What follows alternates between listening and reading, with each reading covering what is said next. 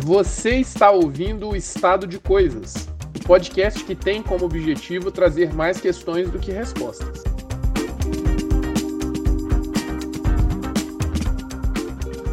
Tudo bom, pessoal?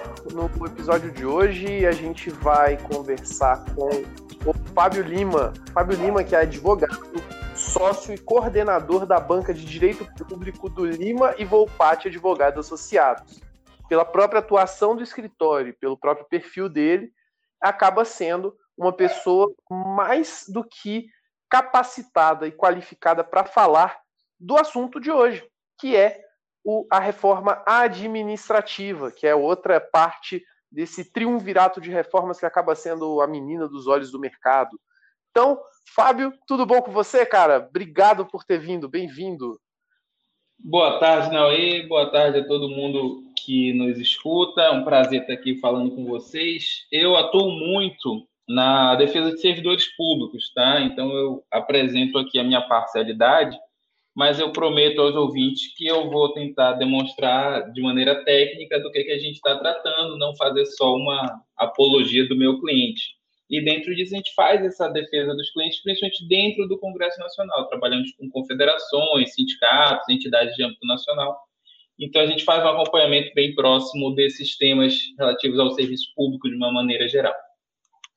E olha, vou dizer aqui, sem querer rasgar seda, mas já rasgando, é um baita acompanhamento, é um deleite acompanhar tanto ele quanto o sócio dele, o Volpati, nas redes sociais e também os perfis do escritório, que depois eu vou deixar disponíveis para vocês ouvintes. Então, bom, vamos começar, né? É, meu caro, me conta aí, o é, que, que é uma reforma administrativa? Vamos lá. Uma reforma administrativa, em tese, essa expressão pode significar duas coisas.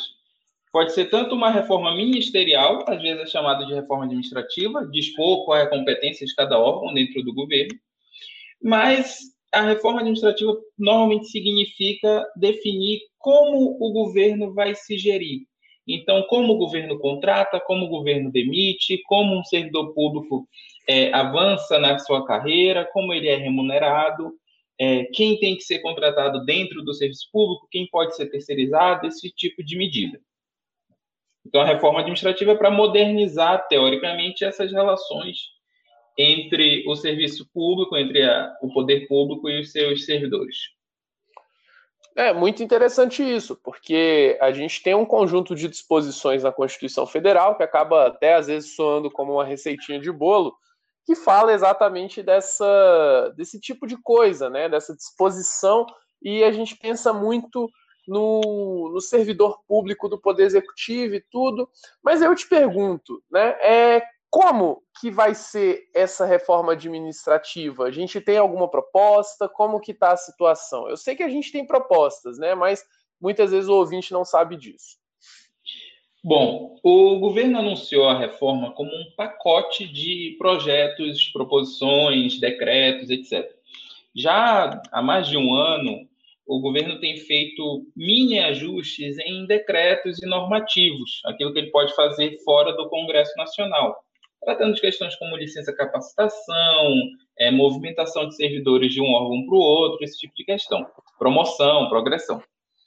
E agora, o que nós temos em debate propriamente na mesa é a PEC 32, uma proposta de emenda da Constituição que visa mudar justamente essa receita de bolo. Eu estava até escrevendo um texto agora, devo publicar hoje ainda, que demonstra o seguinte: a Constituição, como ela é a organização do funcionamento do Estado Nacional, ela tem que trazer pressupostos de como o Estado contrata e demite. Porque se o Estado puder contratar e demitir a seu bel prazer, se a gente pensar que o Poder Público Federal tem mais de 1 milhão e 100 mil servidores, isso é uma forma de você modificar a democracia e influenciar um pleito, por exemplo. Toda cidade do interior já viu o efeito de você demitir e contratar um monte de servidor comissionado às vésperas do pleito, exemplo. Então, a Constituição trata disso. E, basicamente, o que a PEC 32 faz é tirar essa matéria da Constituição.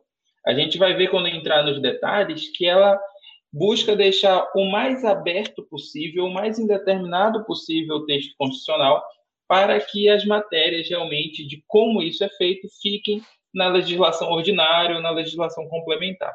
falando assim, a gente vê que uma reforma desse tipo é bastante complexa e não tem uma solução mágica. Existem não apenas interesses que estão em jogo, mas também questões atinentes à própria estrutura do Estado.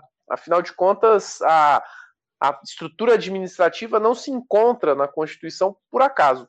E aí eu te pergunto, meu cara, o que está em jogo nessa reforma? Se você pudesse resumir quais são os pontos críticos, os pontos que realmente vão vir a, a dar um debate que vai definir o futuro da estrutura do serviço público no Brasil, como você os definiria?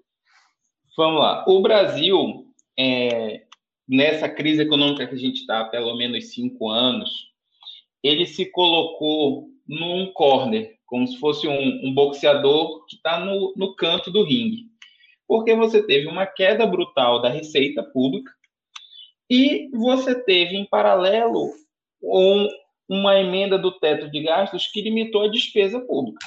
Só que você tem a despesa continuada e obrigatória, que ela cresce de maneira vegetativa, isso é um fato. Então, hoje há um descompasso, você tem um déficit da centena de bilhão de reais e que você precisa resolver. Então, você precisa ou aumentar a receita ou diminuir a despesa. Como aumentar a receita não resolve por conta do teto de gastos, o governo se colocou numa posição em que ele precisa forçar a diminuição de despesa. Depois da Previdência, a maior despesa, salvo dívida, é pessoal. Então, o governo procura uma forma de diminuir despesa com pessoal. Para fazer essa diminuição de despesa com pessoal, você esbarra no problema da estabilidade, porque como os servidores são estáveis, de acordo com a Constituição, você não pode diminuí-los assim abruptamente. E aí, o que a PEC propõe é um novo modelo onde a estabilidade seja uma exceção e a maioria dos servidores não tem estabilidade, para que você possa demiti-los quando o presidente da República achar por bem. Caramba, mas vem cá, a estabilidade não serve exatamente para que aqueles servidores que de repente desempenham funções técnicas se vejam protegidos desse vai e vem da política institucional? A estabilidade ela é multifuncional. Eu digo que a primeira função dela é ser o espelho do concurso público. O que é o concurso? Eu vou selecionar de maneira isonômica, sem favorecimento político. Só que não adianta selecionar com isonomia se eu puder demitir por vontade. Então eu tenho que demitir também com isonomia. Correto? Senão o concurso perde sentido. Então esse é o primeiro valor da estabilidade. E o segundo, lógico, é proteger de pressão política, é permitir que o servidor tenha uma visão de futuro dentro da carreira, a estabilidade, ela pode ser pensada também como uma forma de você aumentar a punição do ilícito. Porque se você tinha um emprego praticamente garantido e você, para se cometer um ilícito, pode perder esse emprego que você teria por 20 ou 30 anos, o custo da sua decisão é muito maior. Faz todo sentido. Mas o, muitos dos defensores do fim da estabilidade dizem e alardeiam até que a estabilidade vem sendo um problema, porque os servidores públicos não estão correspondendo aos seus cargos, aos seus papéis. E se apoiam na estabilidade exatamente para não fazer o que é necessário fazer, uma vez que eles não podem ser demitidos. Até que ponto isso é distorcido e até que ponto existe alguma razão nesse tipo de argumento, se é que há razão? Existe uma simplificação grosseira, tá? O servidor que comete um ilícito, ele já pode ser demitido e ele é demitido. A CGU dá conta de que, em média, a União demite 600 servidores por ano. Ah, 600 servidores no bojo de um milhão, será que é muita coisa? Não, realmente não é um número alto. Mas que número que deveria ser? Ninguém sabe, ninguém tem como afirmar que deveria demitir 1, 2, 3, 5% por ano. Isso não existe. E tem que lembrar que o serviço público não serve para dar lucro para ninguém. Se eu sou empresário, eu sou, eu sou empresário, eu sou advogado, tenho a minha equipe. Se eu demito um bom funcionário, eu assumo o prejuízo disso sozinho. Agora, se eu sou o administrador público e eu demito um bom servidor, esse prejuízo é coletivo. Eu não sofro esse prejuízo. Então, a estabilidade ela serve justamente para isso. Agora, se o objetivo fosse aumentar a eficiência no serviço público, bastava fazer a regulamentação da demissão por avaliação de desempenho, que está na Constituição há 22 anos. você regulamentar isso de uma maneira que seja democrática, que tenha devido processo, realmente você vai poder, com mais facilidade, desligar os servidores que têm mau desempenho. Ou seja, nesse ponto, a gente já tem a pergunta e a resposta do ordenamento jurídico. Basta fazer a devida complementação pelo instrumento correto. É isso? É basicamente isso. Isso já veio de uma reforma administrativa, tá? A emenda constitucional 19, em 1998, trouxe a figura da demissão por desempenho insuficiente mediante regulamento em lei complementar. Essa lei complementar nunca veio. E aí acaba ficando no mesmo rol de questões como, por exemplo, a, a famigerada regulamentação da greve do serviço público, Exatamente. etc. Correto? Exatamente. Que é outra ferramenta que Muito... tinha que ser regulamentada, né? Pelo amor de Deus. Muito interessante isso tudo. E você falou realmente que a gente é, tem um discurso na reforma administrativa de tentar regular mais essa questão, essa relação que o país tem com a despesa de pessoal. Atacando a estabilidade, a gente já viu aqui que não necessariamente vai provocar qualquer tipo de solução para esse para essa questão, não vou chamar de problema. Mas a reforma administrativa, do jeito que está, a PEC atual, que é a menina dos olhos do Congresso, que deve começar a ser debatida a qualquer momento, ela efetivamente traz mecanismos para que a gente consiga atacar esse problema agora? Não, sendo bem simples, não. O que ela faz é o seguinte: os servidores atuais vão ter mais ou menos o mesmo regime jurídico, continuam com o mesmo regime jurídico. Os servidores que vierem antes da regulamentação da PEC continuam no regime jurídico atual e os novos servidores que forem contratados pelo, pela sistemática da PEC podem vir a ser mais baratos do que os atuais são. Mas é tudo um grande pode, um grande talvez. Ou seja, pode acabar sendo um baita tiro na água, porque como a gente acabou de debater aqui, a gente tem algumas ferramentas que estão na Constituição e jamais foram regulamentadas. É, em verdade, não. É, os grupos pró-reforma administrativa que se articulavam na sociedade quanto a isso não defendiam uma PEC. O governo mandou a PEC e muita gente ficou, tá, como você mandou, é isso que eu tenho para trabalhar, eu vou trabalhar com isso, mas não era nem o que os pró-reforma queriam. Meu Deus do céu. Então, atualmente, a gente continua sem uma resposta efetiva para os problemas, correto? Exatamente. Porque quais são os problemas de verdade do serviço público? Quando você fala, ah, não tem, não tem eficiência. Tá, mas o cargo DAS é 30% dos cargos no governo federal e ele é ocupado por qualquer pessoa sem qualquer processo seletivo. Precisa de PEC para resolver isso? Não, um decreto resolve.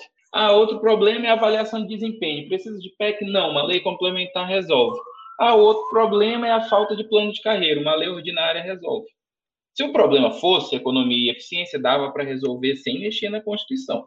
Agora, o objetivo fulcral desta PEC, que muitos dizem que não deveria nem ser chamada de reforma administrativa, é desconstitucionalizar o serviço público e concentrar poder. Ela concentra poder para o presidente da República extinguir órgãos e autarquias, universidades, institutos de pesquisa, etc. Ela concentra poder para ele definir, por exemplo, por uma medida provisória, qual carreira é ou não típica de Estado, tem ou não estabilidade. Ela concentra poder para você fazer uma contratação sem concurso público, no vínculo de prazo determinado, que pode ser para basicamente qualquer coisa, desde que eu diga que a demanda é por demanda ou por volume de trabalho. Então, digamos, estava numa reunião outro dia com o pessoal de orçamento. Orçamento, gerir orçamento, obviamente, é uma carreira de Estado, né? só o Estado tem orçamento público. Mas você pode dizer que a demanda de trabalho é transitória, já que ela aumenta às vésperas de construir a lei orçamentária anual, a PILOA, né, o projeto da lei orçamentária anual. E você contrataria o pessoal para trabalhar no orçamento como prazo determinado. E prazo determinado você não faz nem concurso. É isso que essa PEC gera. Mas, rapaz, que estranho. E aí eu te pergunto uma outra coisa. É, muito se fala sobre os super salários, é, já foi tema de campanha. Quem lembra, quem tiver mais idade, vai lembrar do Collor, falando de ser o caçador de marajás.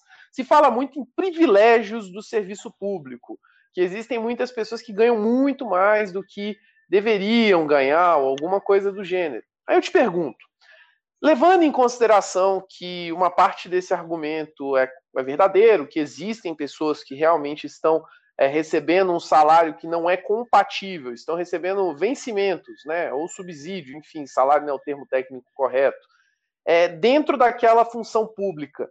Essa proposta de emenda à Constituição resolve esse problema? Ela mexe muito pouco com isso, tá?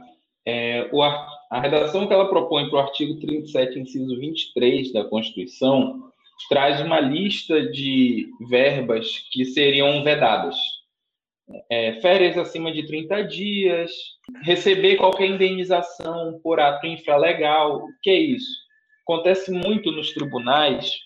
Vocês devem lembrar de um áudio que circulou de uma reunião no Ministério Público, salvo engano, de Minas, em que um promotor dizia: receber 20 mil, 24 mil reais é micharia, não paga meu cartão de crédito eu peço ao senhor presidente, eu confio na criatividade da presidência para criar alguma solução para melhorar a nossa, a nossa remuneração. O que ele estava pedindo era que fosse criada por portaria do tribunal uma verba qualquer retroativa para eles receberem. Esse tipo de coisa, pela redação que eles propõem para o artigo 37, seria proibida. Só que ela seria proibida na redação atual só para o futuro e não atua justamente nos membros de poder como esse membro do Ministério Público lá de Minas Gerais. Ele poderia continuar contando com a criatividade do seu presidente de tribunal. É, e para quem não lembra aí, o nome do promotor é Leonardo Azeredo dos Santos, o promotor do Miserê, aquele que realmente soltou esse áudio lamentável. E aí eu te pergunto, ele fala disso e realmente isso gerou um sentimento de revolta em muitas pessoas. Mas essa é a regra do serviço público? Não, isso é muito pontual. O que é que ocorre? O serviço público ele já melhorou muito tá? nos, nos últimos anos. Algumas coisas realmente difíceis de explicar, como uma licença prêmio. Simplesmente por passar cinco anos no serviço, você ganhava três meses de folga. Isso não existe mais no Serviço Público Federal há mais de 20 anos. Isso foi resolvido na maioria dos estados, na maioria dos municípios. A gente poderia ter uma ferramenta de aperfeiçoamento, por exemplo, contra esses absurdos que acontecem muito no judiciário, tá? O judiciário, dentro da sua capacidade autônoma, ele resolveu pagar verbas indenizatórias retroativas como o auxílio moradia. O auxílio moradia era R$ 4.500 por mês, só que eles desenvolviam teses para receber retroativamente 5, 10 anos para trás, até o prescrito. Então, isso é um problema. Isso é um problema grave, mas o servidor, por exemplo, nas universidades, ele não tem a menor ingerência sobre isso.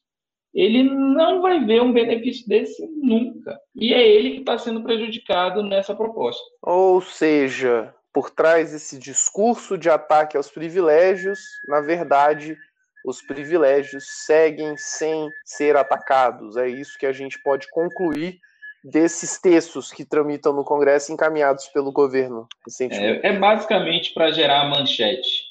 Então, gerou a manchete. Proposta, é, PEC proíbe auxílio moradia. Aí você vai ver, não. Mas gerou a manchete, gerou o efeito político desejado. Muito ruim isso. Enquanto isso, aquele servidor que hoje enfrenta condições bastante adversas, a gente não pode esquecer disso. É, não sei se a maioria ou não tenho dados para isso, mas quando olhamos para o servidor do Poder Executivo, por exemplo, a gente vê que passa bem longe desse acúmulo de privilégios que ocorre atravessando a rua, por exemplo, ou eu estou equivocado? É nessa linha mesmo, não. Existe uma escadinha, né? As prefeituras pagam mal, os estados um pouco melhor, a União paga um pouco melhor, e o, o legislativo ganha melhor que o judiciário, que ganha melhor que o executivo. Nos cargos técnicos, nos cargos de membresia de poder, o parâmetro é o judiciário. É, então existe essa escadinha e qual é o, o mais grave disso, dessa desigualdade no serviço público? É que quem está na ponta, que é quem presta o serviço público de forma mais imediata à população, é quem está na base dessa escada é o professor municipal, é o professor da rede pública estadual, é o médico do município e do estado, é o policial militar, o policial civil. Eles estão na base da pirâmide que estão na, no serviço público de maneira mais imediata. Mas mesmo no Poder Executivo Federal, por exemplo, que tem um papel muito de comando e controle, né? A gente pode chamar assim de organização das grandes políticas públicas. Quem está na base tocando o processo recebe menos do que as carreiras jurídicas, as carreiras do chamado ciclo de gestão, algumas têm salário inicial acima de 20 mil reais. Eu acho óbvio que o governo tem que ter capacidade de contratar gente qualificada, que já tem experiência e tudo mais, mas tem que haver um parâmetro também. Eu acho que uma reforma administrativa positiva viria por aí, por uma organização das carreiras de uma maneira mais equânime. Você tem no Poder Executivo Federal pelo menos sete carreiras de analista administrativo e cada uma tem um salário e todas fazem a mesma coisa. Isso seria uma reforma administrativa positiva para trazer mais justiça, mais desenvolvimento. para nos encaminharmos ao final, como você avalia que o mercado tem enxergado essa tentativa de reforma administrativa? O mercado vê com bons olhos? O mercado é, vê isso como uma, a, alguma coisa essencial para o funcionamento do, da máquina pública? É, apresenta esperança nessa reforma administrativa proposta ou não? há um ceticismo? Bom, é, da minha parte, eu entendo que o mercado tem uma preocupação central com o componente fiscal. O mercado quer saber se o governo vai conseguir pagar suas contas, vai conseguir cumprir o teto de gastos. E a preocupação do mercado, portanto, era de redução imediata de despesa pública. E isso a PEC não traz. Então, a PEC também não atendeu de fato sequer aos interesses é, do mercado financeiro.